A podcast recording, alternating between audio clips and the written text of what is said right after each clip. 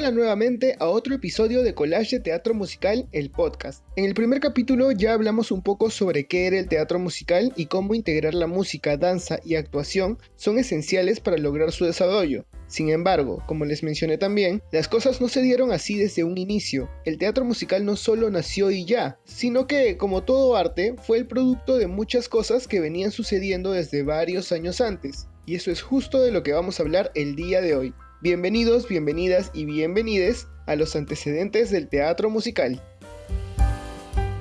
Para empezar por el principio, hemos de decir que la raza humana siempre ha buscado mezclar las artes de una forma u otra. Si tienen algún conocimiento sobre historia del arte, posiblemente la relación más antigua que podrán hacer con el musical sea el teatro griego, en el cual el coro funcionaba como una suerte de guía en la narración, a veces interactuando con los personajes, a veces actuando como narrador, utilizando para ello canciones y baile un recurso que encontramos hasta el día de hoy en obras como Heads Down,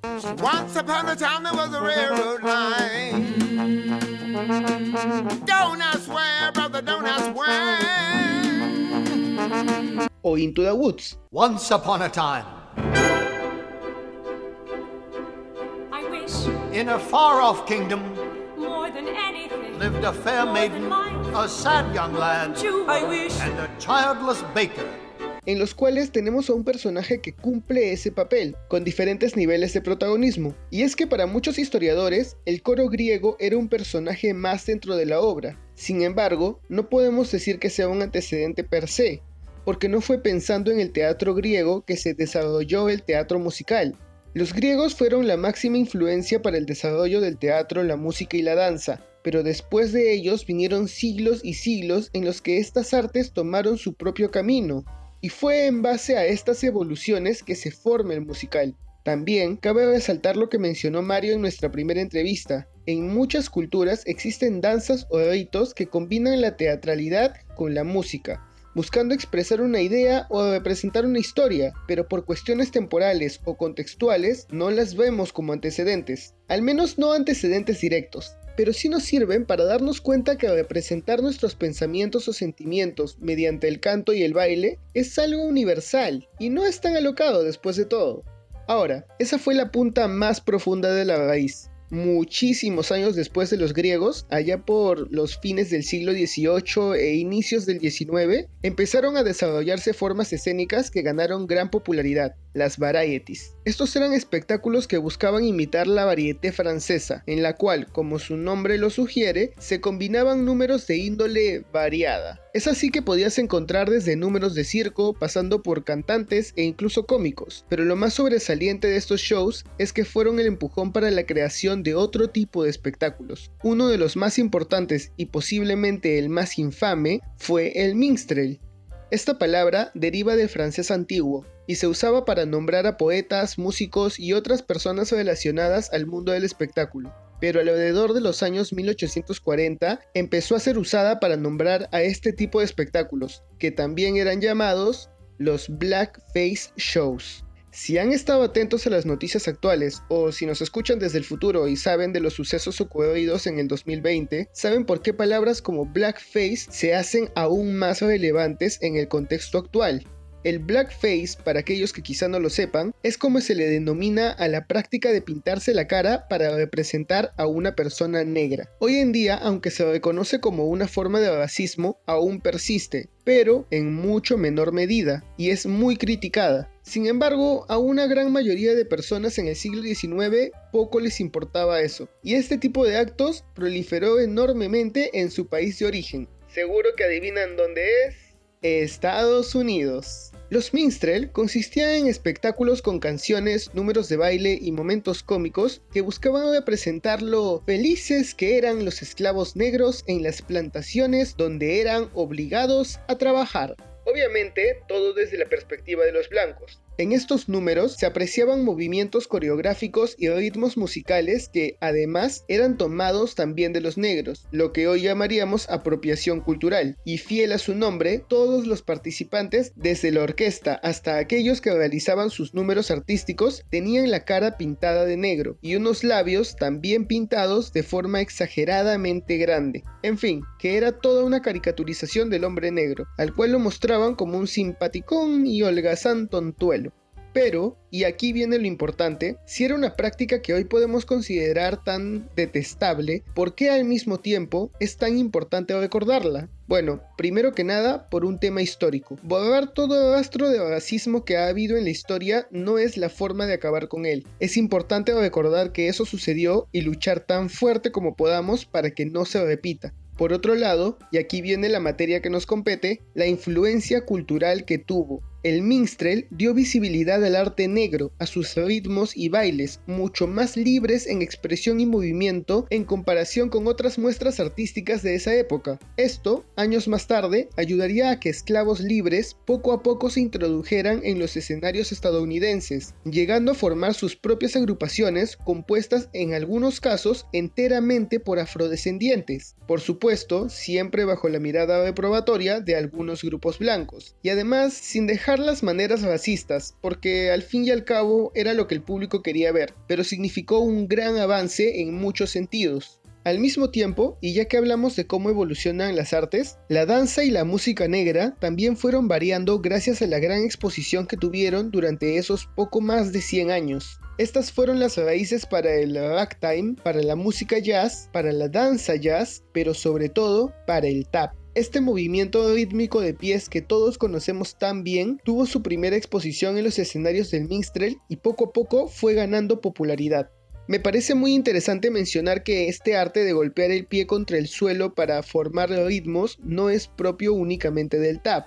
En Latinoamérica, estas formas también se desarrollaron en lo que llamamos el zapateo, y ambas tienen un origen común, los esclavos africanos, ¿Por qué creen si no que al tap también lo conocemos como zapateo americano? A lo largo de toda la región llegamos a encontrarlo en formas variadas, pero ojo, estas no derivaron solas. El zapateo es consecuencia de las formas de las danzas africanas, las danzas andinas y también las españolas. No se olviden del flamenco andaluz. Y con el tap sucede exactamente lo mismo las danzas negras se encontraron con las irlandesas y dieron a luz al pingüino de Happy Feet, por decirlo de alguna forma. En fin, a mediados del siglo XIX, el minstrel inició su inevitable descenso, en parte como consecuencia de los cambios que había traído consigo el fin de la guerra civil estadounidense. En esos años surgieron otras formas artísticas, entre las cuales se encontraba el vodevil, el cual empezó siendo un espectáculo de bares, pero poco a poco se convirtió en un show más familiar, con sketches cómicos, magos, contorsionistas y otras cosas. A la par del vodevil, hicieron su aparición el burlesque y la extravaganza, estos eran otro tipo de espectáculos de variedades con ligeras diferencias. El burlesque en sus inicios distaba un poco de la idea que tenemos hoy en día, pues consistía en comedias sencillas, con chistes en doble sentido y señoritas voluptuosas con vestidos que dejaban ver sus calzas apretadas. Lo que para la época podía ser un acto muy lujurioso, pero que finalmente se sostenía principalmente en la comedia. Y no sería sino hasta inicios del siglo XX que estos shows cambiarían para ser abarcados casi en su totalidad por números de desnudos y striptease. La figura más reconocida de esta época del burlesque es la famosísima Gypsy Rose Lee, en cuyo libro se basa el estupendo musical de Sondheim, Gypsy.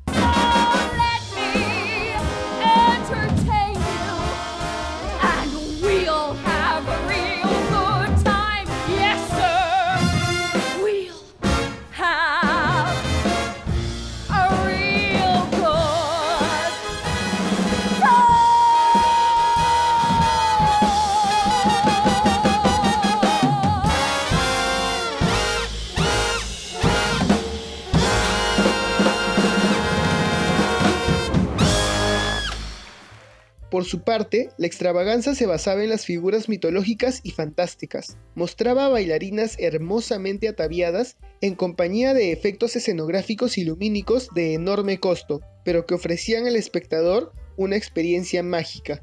Ahora, si bien todos estos antecedentes sentaron las bases de lo que sería en un principio la comedia musical, son de hecho la ópera y sobre todo la opereta vienesa y francesa y las óperas cómicas inglesas las que darían ese verdadero empujón inicial. Solo con contarles las diferencias entre ambas podrán darse cuenta de ello.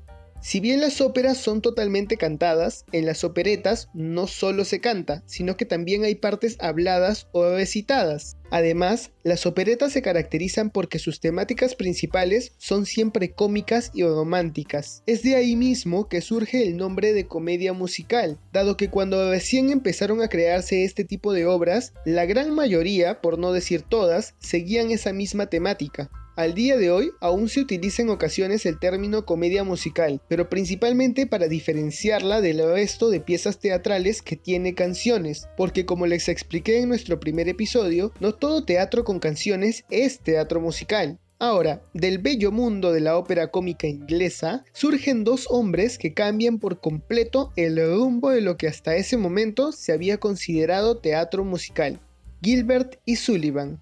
Este letrista y compositor, respectivamente, causaron un boom a fines del siglo XIX, pues lograron como nunca nadie antes poner la letra y música al servicio de la narrativa y la caracterización. El legado de esta dupla ha trascendido el mundo de la música y podemos encontrar múltiples referencias de su trabajo en la cultura pop aún hasta el día de hoy. Entre sus obras más conocidas encontramos HMS Pinafore, El Mikado, y la más referenciada de todas, Los Piratas de Penzance de 1880.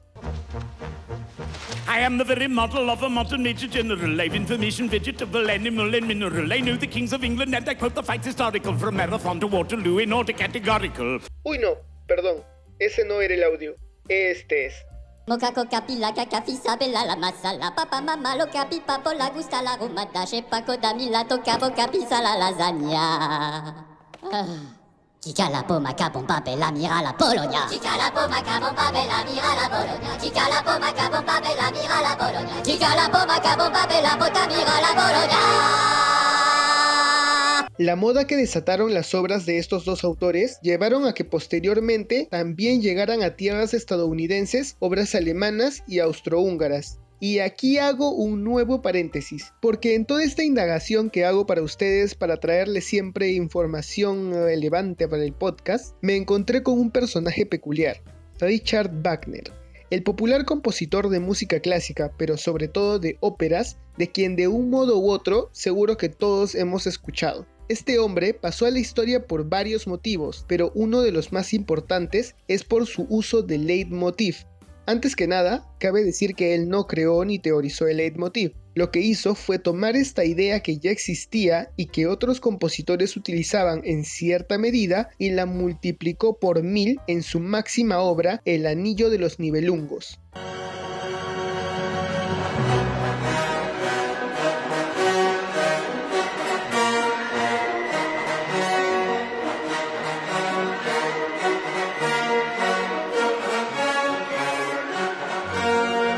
En la descripción de este episodio y también en la imagen de la portada de este episodio que está en Instagram y Facebook, les dejo el link de tres videos que amplían muchísimo mejor este tema. Los tres están en YouTube, así que si nos escuchan del futuro y el mundo aún no ha terminado, aún podrán encontrarlos.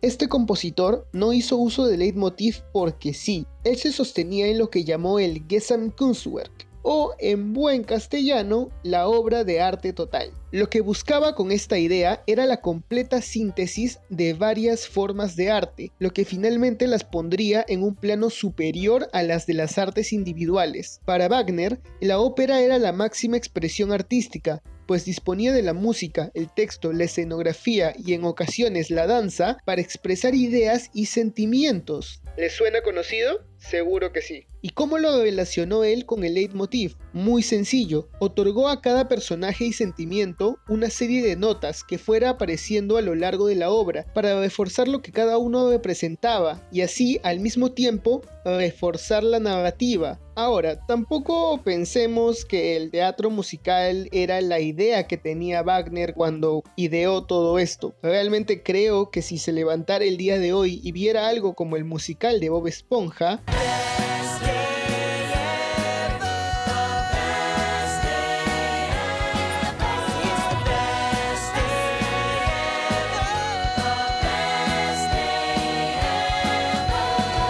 su reacción no sería la más agradable. No, God, please, no, no, no no. Y no lo digo porque el musical de Bob Esponja pueda ser bueno o malo, sino porque él era un hombre de otra época, con otras ideas. Como dije, para él la ópera era un arte superior, incomparable con cualquier otra figura artística. Bueno, la era dorada de la opereta llegó a su fin con la Gran Depresión, a causa de la caída de la bolsa de 1929. Sin embargo, un antecedente surgió antes y sobrevivió a esta crisis. Me refiero a Lazarus Views, estos espectáculos reunían lo mejor de todos los shows de variedades que mencioné antes y reunió a grandes libretistas, artistas y compositores que luego marcarían el rumbo del teatro musical. Su principal referente fueron los Siegfried Follies, los cuales se convirtieron en el ejemplo a seguir para cualquier espectáculo parecido de la época. Y pues así llegamos al final. Todos estos antecedentes legaron algo al teatro musical de una forma u otra, y todos se vieron influenciados por artes que venían del extranjero, de distintos lugares de Europa, África, de orígenes diversos y en contextos distintos. Así que recuerden, cuando Lin Manuel Miranda escribió Los inmigrantes hacemos el trabajo, lo decía en serio, en serio. Esto fue todo conmigo, muchas gracias por escuchar este episodio del podcast, no se olviden de seguirnos en redes sociales y en su plataforma favorita de podcast, y hasta la próxima. Chao a todos.